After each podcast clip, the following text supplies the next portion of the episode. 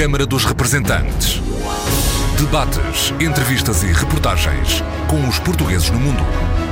Câmara dos Representantes, com Paula Machado.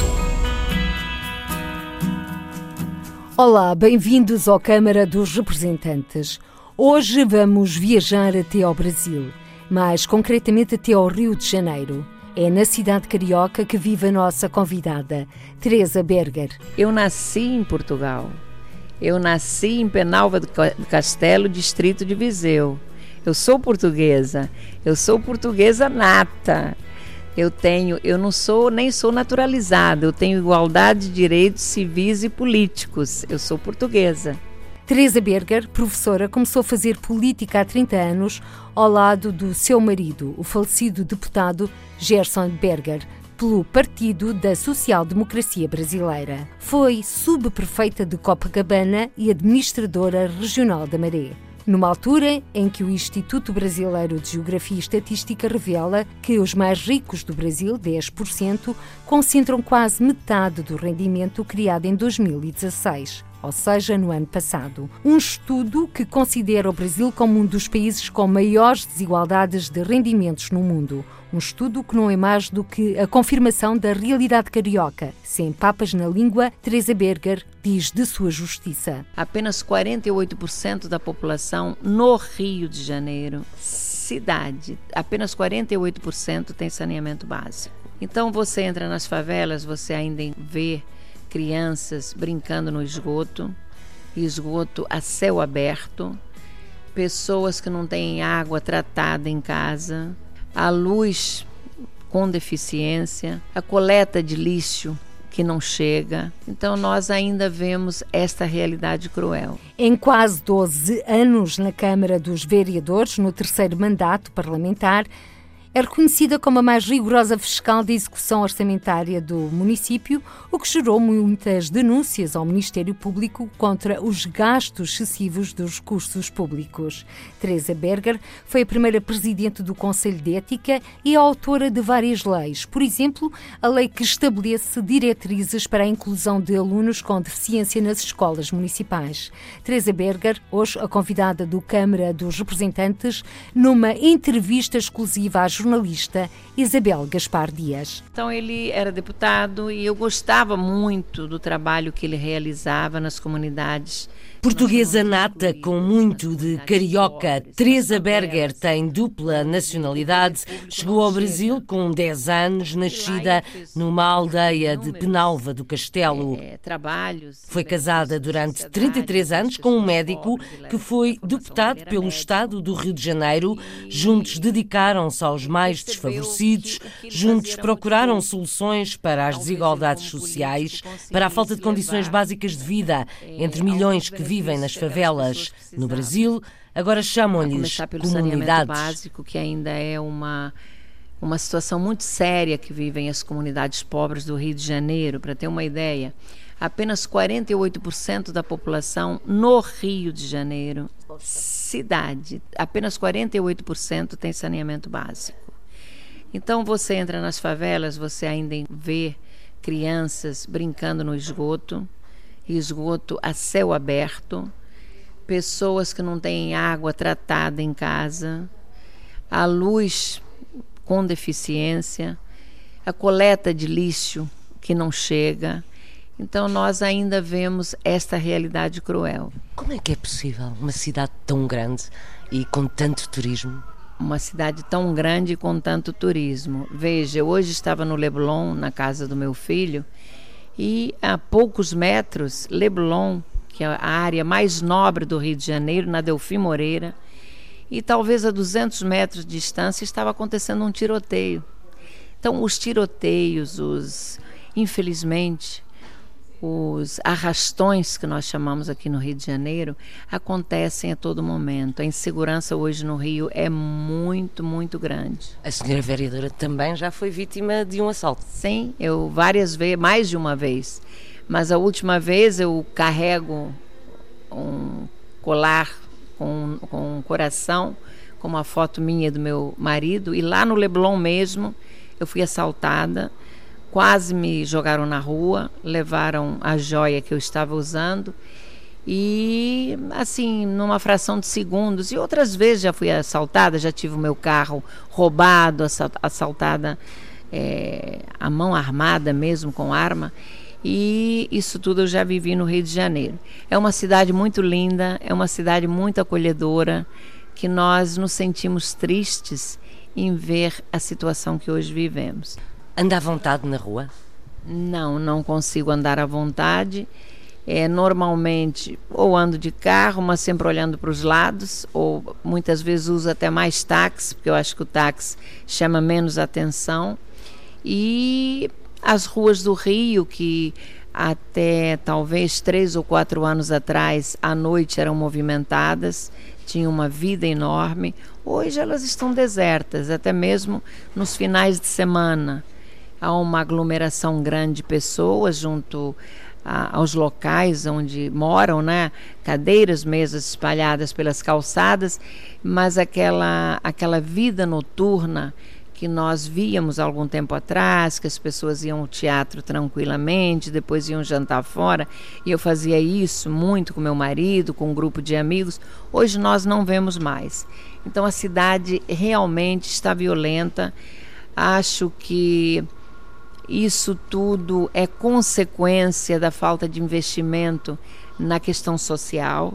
Nós, há, uns, há poucos anos atrás, talvez quatro anos atrás, nós vivemos, ou cinco, nós vivemos um momento, digamos, de uma sensação de segurança. Nós andávamos nas ruas já com uma certa tranquilidade quando foram implantadas as UPPs nas favelas, ou seja, as unidades de polícia pacificadora. O secretário à época, ele dizia, Mariano Beltrame, ele dizia que não adiantava nada entrar a UPP policial se não entrasse a UPP social. Então, e foi o que acabou acontecendo. A UPP policial acabou não dando certo. Hoje as UPPs ainda existem, mas essas comunidades estão muito violentas. Talvez até mais do que antes da chegada das UPPs. Por quê? Porque não se fez nada pela causa social. É o que eu dizia há pouco não tem saneamento básico, não tem. As escolas deixam de funcionar porque a cada dia tem tiroteios, tem enfrentamentos entre a polícia e o tráfico. E a todo momento nós vemos policiais sendo assassinados, pessoas sendo mortas por balas perdidas. Então, uma coisa que nos deixa muito tristes. Recentemente morreu uma criança, pelas notícias que eu vi, vítima de uma bala perdida, uh, e já morreram mais de 100 polícias este ano só no Rio de Janeiro. Sim, já são 102 policiais assassinados no Rio de Janeiro e não sei quantas pessoas, criança falou numa criança, foram algumas. Eu acho que nos últimos meses, pelo menos três crianças morreram aqui no Rio de Janeiro. E boa parte, grande parte das semanas são raríssimas em que um ou dois dias as crianças ficam sem aula nas escolas. Ficam sem aula nas escolas porque não há segurança. Os tiroteios são intensos e as pessoas acabam, as crianças acabam, os pais não permitem que as crianças vão para a escola, é claro. Então a gente vive quase que um clima de guerra no Rio de Janeiro hoje. Quantas comunidades que é o nome que também é dado às favelas, que é um nome mais conhecido em Portugal. Quantas comunidades é que há na cidade do Rio de Janeiro? Estão coladas a tudo, estão coladas aqui a Copacabana, estão coladas ao Leblon, imagino, uh, estão por toda a parte, mas quantas são no total ou quantas pessoas vivem? Parte da população é que representa, tem noção? Olha, eu não saberia especificar quantas, porque a cidade favelizou muito. Então nós temos as grandes favelas, os grandes complexos, né, como por exemplo a Rocinha, o Complexo Alemão, o Complexo da Penha, a Maré. Nós temos Vigário Geral, que é uma, uma, um complexo de favelas onde o índice de pobreza é altíssimo. Em todas elas é muito alto. Mas nós temos um, uma, um quantitativo muito significativo. Eu acho que talvez em torno de 2 milhões. 2 milhões, eu estou dizendo, no município do Rio de Janeiro. Ainda mora em favelas hoje ou, ou, numa situação de degradação e de, de vulnerabilidade no nosso Rio de Janeiro. Então, a situação é essa. Nós temos ainda muitas favelas. Eu fui a Portugal agora recentemente ir naquela estrada que vai que nós pegamos. Eu falo Estoril porque o meu tio mora no Estoril. Para Lisboa, me lembro que há uns anos atrás ali tinha uma favelas enormes, né? E hoje fizeram aquelas moradias sociais, né? Essa dignidade que deveria ser dada às pessoas que moram no Rio de Janeiro. Eu amo essa cidade, eu estou falando isso, sou portuguesa de coração, assumida, amo a minha pátria, mas amo também a cidade do Rio de Janeiro. Eu estou aqui há muito tempo amo essa cidade, tenho por ela um carinho enorme e é por isso que eu estou na Câmara dos Vereadores, lutando, brigando pela cidade, pelo que é melhor para o cidadão. Eu sou uma das vereadoras mais bem votadas do Rio de Janeiro é, nós somos 51 vereadores, eu fui a oitava mais votada. Vou ter que explicar a quem nos está a ouvir que vereadora uh, no município do Rio de Janeiro corresponde em Portugal a deputada da Assembleia Municipal. Tem funções não executivas, mais de fiscalização e regulamentação, neste caso legislativo. Quando fala em secretária ou secretário, são sim os nossos vereadores que fazem parte da equipa do Presidente da Câmara que têm ações executivas. Sim, sim, eu era secretária de Assistência Social e Direitos Humanos, mas voltei à Câmara Municipal. Lá eu tinha uma função executiva. Voltei à Câmara Municipal, onde eu exerço hoje apenas as funções legislativas, ou seja, formalizar leis, fiscalizar o executivo, fiscalizar a aplicação do orçamento municipal, esta é a função principal do vereador. Sou também na Câmara presidente da Comissão de Direitos Humanos.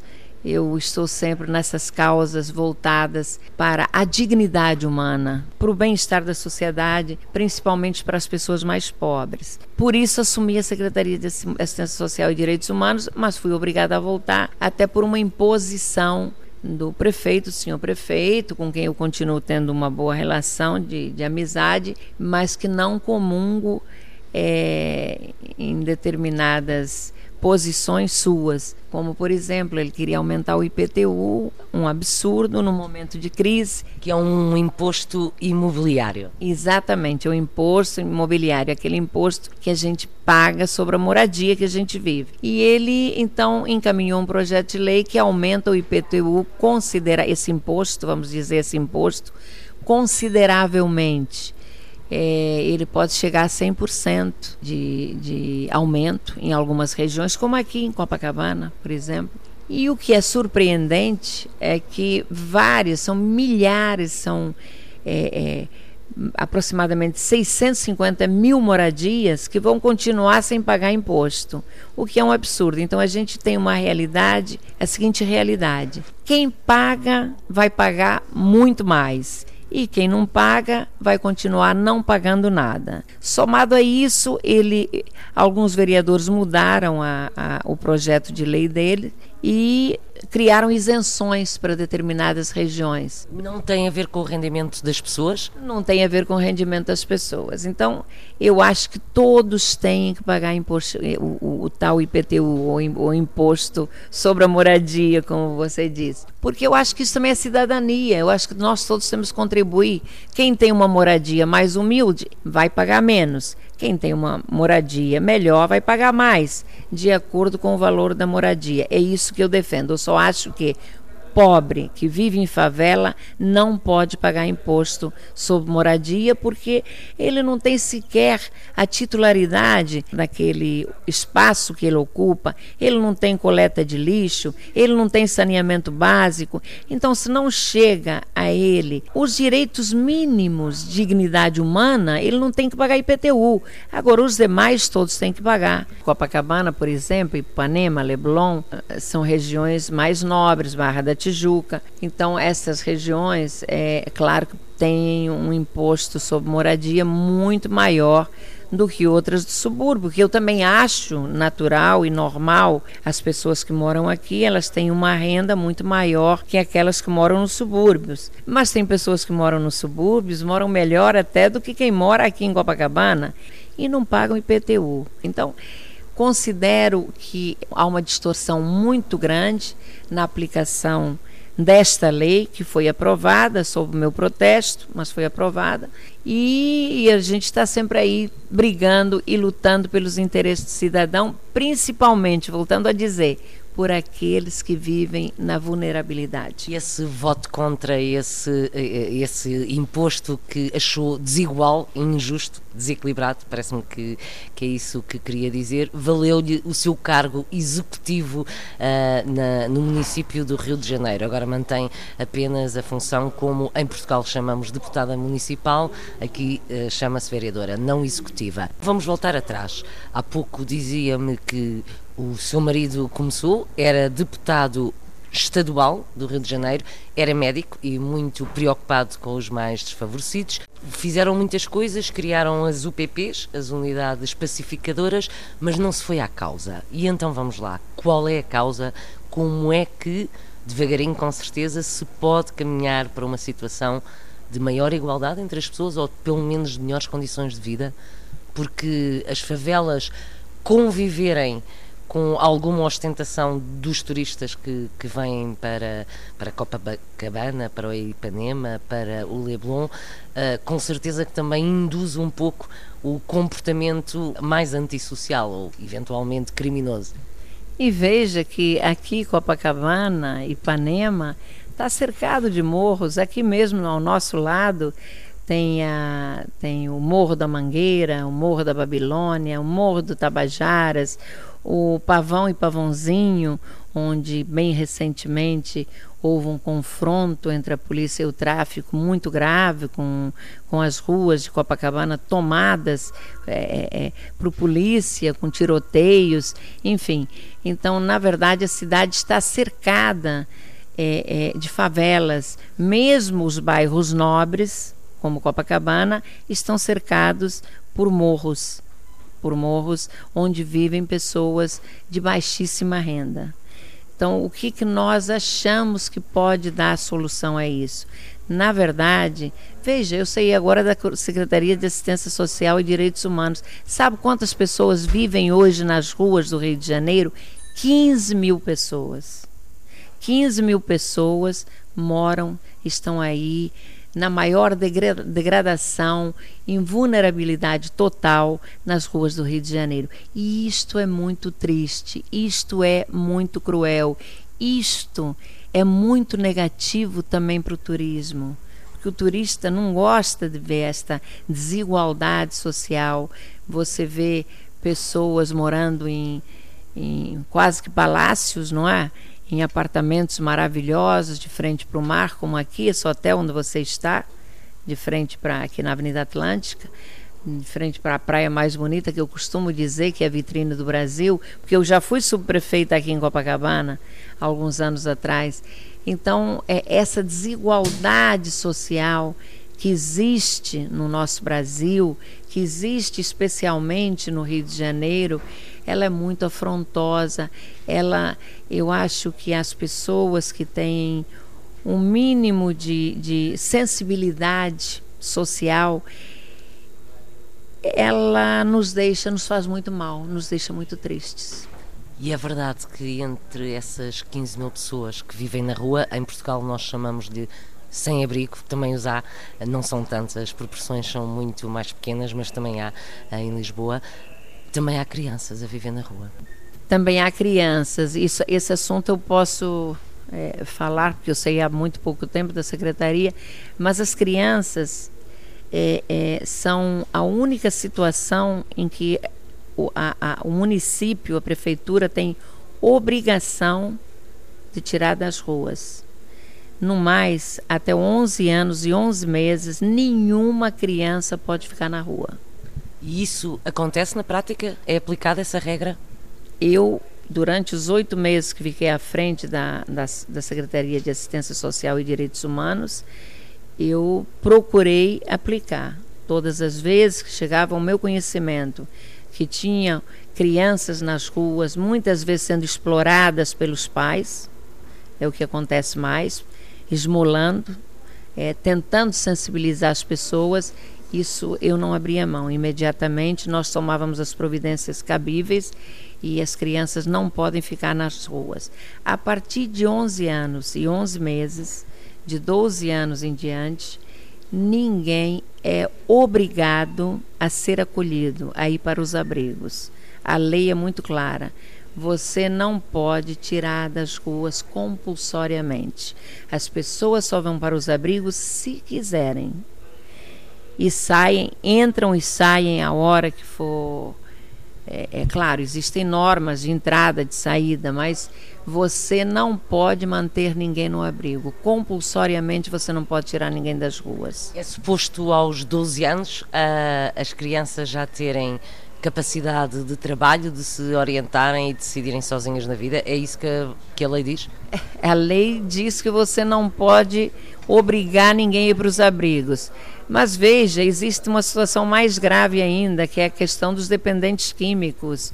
Uma boa parte dos jovens, dos adultos que estão nas, nas ruas hoje, são usuários de drogas. E mesmo os usuários de drogas, você não pode acolher compulsoriamente. Você só pode acolher se ele assim o desejar, se ele quiser. Então, a lei em São Paulo, o novo prefeito tentou compulsoriamente tirar essas pessoas nas ruas, das ruas, e a justiça não permitiu. E aqui no Rio é a mesma coisa. Então, o que a gente procurava fazer sempre é minimizar o sofrimento dessas pessoas, tentar convencê-las a irem para os abrigos. E também não adianta levar para os abrigos. O nosso trabalho, o trabalho que nós estávamos realizando na secretaria e que estava sendo aplaudido, era exatamente levar para o abrigo provisoriamente. Os, essas pessoas que vão para os abrigos, elas têm que ser elas têm que ser capacitadas para o trabalho. Elas têm que ter uma porta de saída, elas têm que ter a sua autonomia. E essa autonomia, elas só conseguem através do trabalho. Então você tem que capacitar e tentar inserir essas pessoas no mercado de trabalho. E era isso que a gente fazia. Nós tínhamos inúmeros cursos de capacitação para fazer com que essas pessoas pudessem se tornar independentes e, e, e voltar ao convívio da família quando era possível, quando ainda tinham algum laço, algum vínculo familiar. Muitas vezes não tinham mais, então, com uma, uma orientação, um apoio da assistência social, essas pessoas eram inseridas novamente no mercado de trabalho. São pessoas muitas vezes de, de baixa escolaridade, mas também temos nas ruas pessoas do nível até de terceiro grau, o nível superior. Nós tínhamos na rua, tínhamos, não ainda temos, porque eu saí agora, 70 pessoas nas ruas com nível superior, com terceiro grau. Então, é, é, é, o que a gente vê é todo tipo de, de pessoas nas ruas dependentes químicos, pessoas com distúrbios mentais, alcoolismo, que também é dependência química, claro, mas assim num, num, num percentual bastante elevado. E mais, 44% dessas pessoas é composta pelo comércio ambulante, essas pessoas que você vê nas ruas vendendo é, alguma coisa, catadores de latas, de material reciclável. Então, 44% é composta por essas pessoas. Infelizmente, é, eu percebi aquilo que eu já. Foi muito bom essa minha passagem pelo executivo, porque eu tive uma visão do que realmente acontece. Uma coisa que eu cobrava muito no legislativo, uma ação maior em benefício dessas pessoas, eu percebi que na verdade não se faz nada. Não há nenhum, parece que não existe nenhum interesse em, em, acolher essas pessoas, em dar a elas dignidade.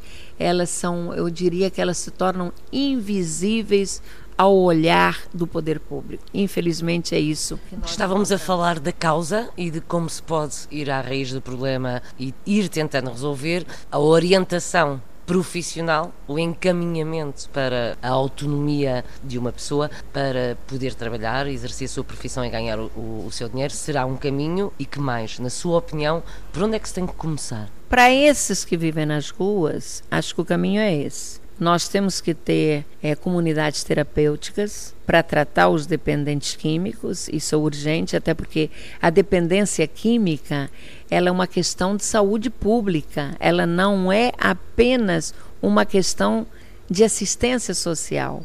Agora, nós temos, é, é, nós temos que primeiro cuidar das pessoas que vivem lá nas favelas, que acabam vindo para as ruas essas pessoas, elas têm que ter dignidade, elas têm, o governo deveria se preocupar em fazer aquilo que, fez, que se fez em Portugal, em se criarem é, é, moradias para pessoas de baixa renda, moradias populares. É uma questão de falta de vontade política ou de investimento? O, o, Estado do Rio de Janeiro, ou o município, pelo que eu sei, está em situação de insolvência, em grande crise económica. O Estado do Rio de Janeiro está falido. Toda essa falência do Estado é evidente que refletiu no município porque o município também está dentro do estado do Rio de Janeiro. Então, na verdade, o estado hoje está falido. É verdade que hoje nós não teríamos condições econômicas para fazer isso que deveria ter sido feito durante décadas. Mas nós acabamos de sair de uma situação econômica bastante privilegiada, até eu diria. Há pouco tempo, há quatro anos atrás, a crise econômica ela piorou de quatro anos para cá, mas até aí nós vivíamos uma situação bem razoável e nunca se investiu praticamente nada na área social. Portanto, é uma questão de falta de vontade política de fechar os olhos? Eu não tenho nenhuma dúvida. É falta de vontade política, como você disse, fechar os olhos. É, é, é fazer com que essas pessoas se tornem invisíveis. Então, elas continuam na vulnerabilidade porque não há vontade política, não se investe em nada na, na, na, nas comunidades pobres. Eu diria mais, na própria polícia. Há pouco eu dizia que já morreram 102 policiais assassinados em oito meses, né, que nós estamos aí. E também não se investiu nada no bom policial, no salário do policial, na dignidade do policial. O policial também mora em favela. Então ele acaba morando junto com os bandidos. Infelizmente, é esta a realidade da nossa polícia, uma polícia mal remunerada. Eu acho que a polícia, ela tinha que ter moradia digna. Ela tinha que ter saúde, educação adequada para seus filhos. Infelizmente, também a polícia, toda essa degradação que a gente vê hoje no Rio de Janeiro, essa violência toda, ela também acontece porque os policiais fala-se muito em corrupção na polícia, fala-se muito em corrupção na polícia, mas isso também é consequência do abandono, da falta de investimento numa classe que deveria ser valorizada e nunca foi valorizada. Estamos a falar de que polícia? Já percebi que há vários tipos de polícias aqui. Há a Polícia Municipal, a Polícia Federal e a Polícia Militar. É assim, nós no, no, no, estado do Rio de Janeiro, no município também, nós temos a polícia militar, nós temos a polícia civil, que é a polícia investigativa, e nós temos a guarda municipal, que é a guarda que é desarmada, né? Que ela foi criada mais para proteger o, o, patrimônio público, ficar na porta das escolas, é, é, proteger o, nas praças, enfim. E hoje ela até está meio desviada de função. Ela hoje acaba combatendo o comércio ambulante, ela faz o, policiamento é, do trânsito. Então, ela está um pouco desviada do, da, da, da, proposta inicial para que ela foi criada. E temos a Polícia Militar. Era desses polícias que estava a falar Eu há pouco? Estava falando especialmente da Polícia Militar. Da Polícia Civil, um pouco, mas ainda acho que a polícia mais mal remunerada ainda é a Polícia Militar. Aqui anda armada. Aqui anda armada. A polícia, a polícia civil também, mas a polícia civil aqui prende nas ruas, aqui é, é, é, tá, deveria estar mais presente a polícia militar, porque a polícia civil ela faz mais um trabalho investigativo. A polícia federal já é na esfera federal, ela já atua de uma outra forma, não policiando as ruas, mas de uma outra forma. Então, na, na, verdade, o que nós temos é a Polícia Civil, a Polícia Militar e a Guarda Municipal. Mas que todas, na verdade, é, é, são muito mal pagas. Essa é a realidade do policial no Rio de Janeiro. E o que é que está na origem da criminalidade e da violência de quem vive em favelas? São os baixos rendimentos, narcotráfico, outras questões? Eu acho que a origem da violência está principalmente no narcotráfico. Infelizmente, é no narcotráfico que está a violência, porque as crianças, os jovens, são aliciados desde muito cedo pelo, pelo tráfico. Então, acho que nós devemos é, é, essa, essa violência que vivemos hoje no, na nossa cidade muito à questão do narcotráfico. E em Portugal se, se, se as drogas foram é, descriminalizadas. Descriminalizadas. Aqui as drogas leves, atenção, as drogas leves. Não estamos a falar de drogas pesadas. Quais seriam, as, dro quais seriam as, dro as drogas leves? O AX, penso eu, e a cannabis.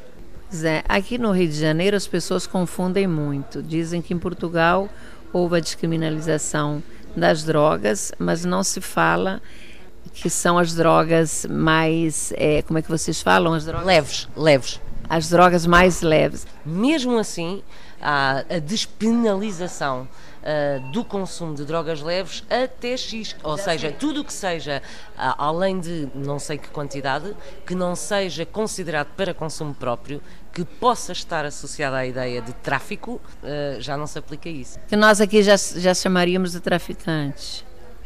O cara que já está com, com, com uma quantidade que não é para consumo próprio, mas sim para vender, para passar adiante, não é isso? É um traficante, exatamente. Já seria um traficante, pois é. Então veja que aqui se confunde um pouco a, a, a situação da descriminalização das drogas em Portugal. Acha-se acha que todas as drogas foram descriminalizadas, o que não é verdade. Há uma preocupação muito grande, o que nós, o que nós percebemos é, é, quer dizer, isso é um conceito um pouco meu também, né? O meu marido era psiquiatra. Nós achamos que o uso das drogas leves pode levar às drogas pesadas, porque o consumidor da maconha, por exemplo, vai chegar um momento em que a maconha já não faz mais o efeito que ele gostaria que fizesse. Então ele aí já vai partir para cocaína, já vai partir para uma outra droga. Hoje no Rio de Janeiro, no Rio de Janeiro nem tanto, mas São Paulo vive uma situação muito séria que é o consumo do crack. É um, um, outro tipo de droga, uma droga que acaba com o ser humano em poucos, em seis meses, talvez, um pouco mais que isso, talvez. É, é uma droga pesada também. Mas o que, o que acontece no Rio de Janeiro é que eu não tenho nenhuma dúvida que a violência ela é consequência do tráfico de drogas. Eu não tenho nenhuma dúvida em relação. O narcotráfico é que faz com que os nossos jovens, as nossas crianças, sejam aliciadas desde muito cedo. Narcotráfico normalmente corresponde a consumo. Quer dizer que há muitos toxicodependentes no Brasil ou é para, para passar por outros lugares? Eu acho assim, eu não tenho um conhecimento muito profundo nesse assunto. Eu acho, mas, mas tem muito dependente de drogas no Rio de Janeiro, muitos. Drogas pesadas, estamos a falar de drogas pesadas. Estou falando de drogas pesadas. O uso da maconha é muito comum, até eu quase diria, mas eu estou falando de drogas pesadas mesmo, de cocaína. Eu, hoje eu acho que o Rio de Janeiro, é, no Rio de Janeiro se consomem drogas em bastante abundância em todas as classes sociais. Não pense que é nas classes pobres, não. É permitido fumar maconha nas ruas do Rio de Janeiro? Não nenhum tipo de droga no Rio de Janeiro é possível é, o seu uso, não é permitido. Todas as drogas são penalizadas. Como é que então se caminha para a melhoria da situação? Não sei se fala muito na descriminalização. Eu ainda tenho muita dúvida em relação a isso. Acho que ainda é um assunto para ser muito discutido por quem conheça com profundidade. Hoje é, é, existe uma penalização para o consumidor bem diferenciada do traficante, evidentemente. Mas acho que eu não sei se a nossa sociedade, se nós no Rio de Janeiro, se as pessoas no Rio de Janeiro estão realmente preparadas para a descriminalização da, das drogas. Eu ainda acho que não. Acho que cada sociedade é uma sociedade, cada região é uma região, tem os seus valores, tem os seus princípios e tem o seu, o seu preparo de vida. Então eu ainda tenho muita dúvida em relação a isso. O estado do estado e do município do Rio de Janeiro é uma imagem do país ou não? Eu acho que eu acho que sim. Eu acho que sim. Eu acho que os problemas que vive o Rio de Janeiro, vive São Paulo, vive a Bahia, vive Minas Gerais, vive o Rio Grande do Sul. Então, na verdade, os problemas do Rio de Janeiro eles são quase os mesmos do resto do país, infelizmente. Como é que esta situação se pode inverter? Acredita, por exemplo, que as eleições presidenciais do próximo ano possam conduzir a uma mudança de políticas? Eu espero que sim. Confesso que hoje não vejo assim, não, não, não aponto nenhuma liderança capaz de dar conta do enfrentamento de tantas questões que vive o país, tantas questões sérias. Mas ainda falta um ano para as eleições, vamos ver o que, que acontece. Não sabemos sequer se o presidente que aí está vai terminar o mandato dele. Está uh, prestes a enfrentar uma segunda acusação da Procuradoria. Uh, também o ex-presidente Lula da Silva, de novo candidato à presidência no próximo ano, é pré-candidato, ainda aguarda um recurso uh, em segunda instância porque uh, ele já foi condenado à prisão. Isto não é bom sinal. Os atuais uh, executivos e os anteriores que querem voltar a ser estarem acusados na justiça. Olha, isso tudo é lamentável, né? O pior é que a gente vê tanta corrupção, vê tanta coisa negativa e as coisas não mudam, né? a situação não muda. Mas eu acho assim, eu até fico um pouco arrepiada de pensar que Luiz Inácio Lula da Silva, com tanto mal que trouxe para o nosso país, não é?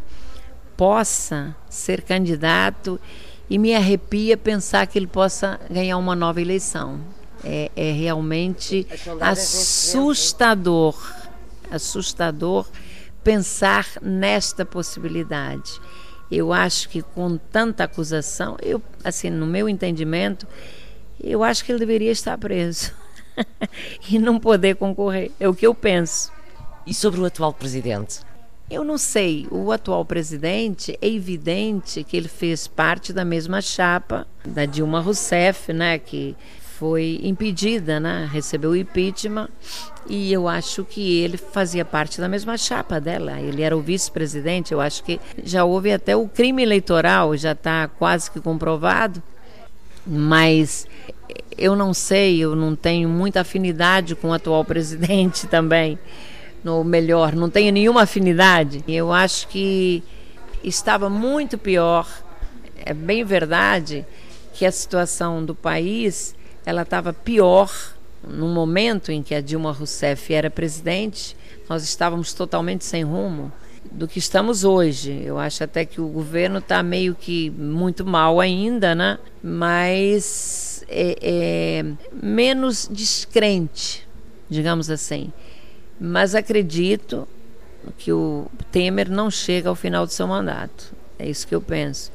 E isso também é, é também muito ruim para o Brasil, porque investir num país que vive uma perspectiva, ou melhor, não tem perspectiva, porque não sabemos quem vai substituí-lo, vai ser o presidente da Câmara.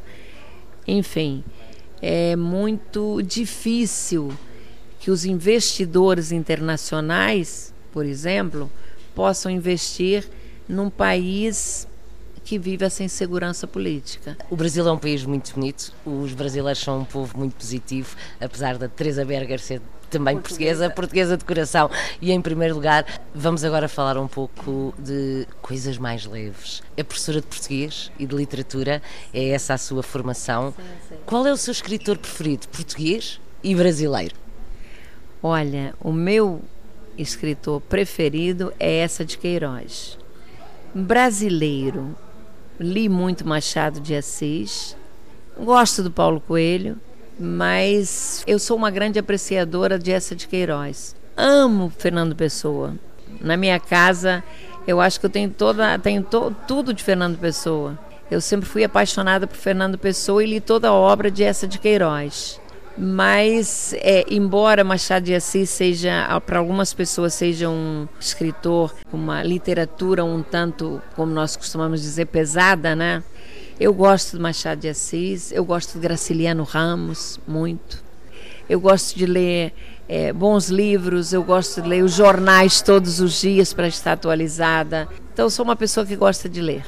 Vou-lhe pedir então para terminarmos de uma forma mais bonita esta conversa, que me cite um pequeno excerto de um texto, um breve poema, bastam duas frases, que queira partilhar com os portugueses que a possam ouvir mundo fora, em Portugal, onde quer que estejam, porque há portugueses em todo o lado. Eu sei que vou te amar, por toda a minha vida eu vou te amar.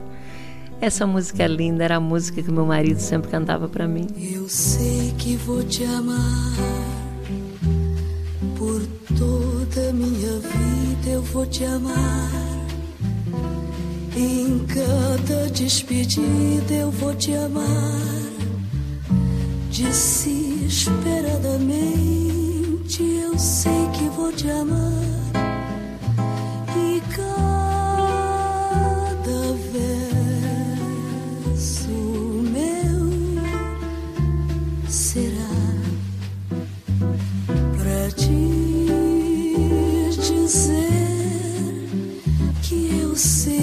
vou te amar por toda a minha vida. Eu sei que vou chorar. A cada ausência tua eu vou chorar. Mas cada volta tua de apagar o que esta ausência tua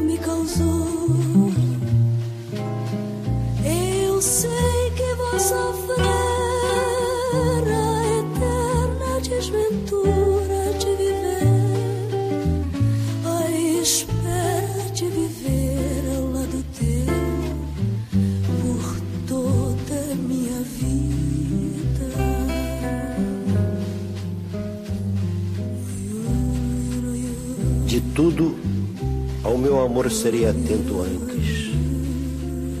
E com tal zelo, e sempre e tanto, que mesmo em face do maior encanto, dele se encante mais meu pensamento. Quero vivê-lo em cada vão momento, e em seu louvor hei de espalhar meu canto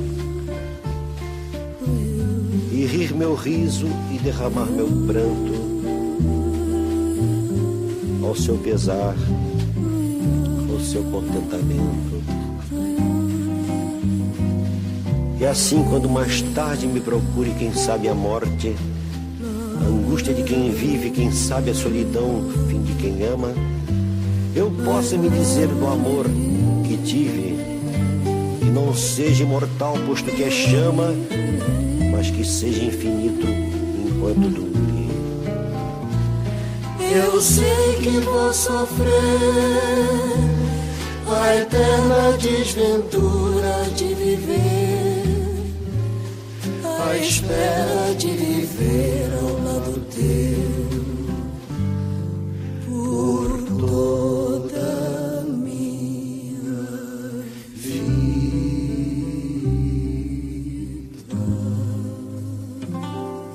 Teresa Berger, numa entrevista exclusiva à jornalista Isabel Gaspar Dias, no Rio de Janeiro. Teresa Berger, uma portuguesa que dá cartas na política ativa no Rio de Janeiro pelo Partido da Social Democracia Brasileira. A aventura política começou há 30 anos, quando conheceu o marido. Aos 10 anos, disse adeus a Penalva do Castelo. Com os pais, atravessou o Atlântico foi o início de uma nova vida. Por hoje ficamos por aqui. Até ao próximo encontro. Seja feliz. Câmara dos Representantes. Debates, entrevistas e reportagens com os portugueses no mundo. Câmara dos Representantes, com Paula Machado.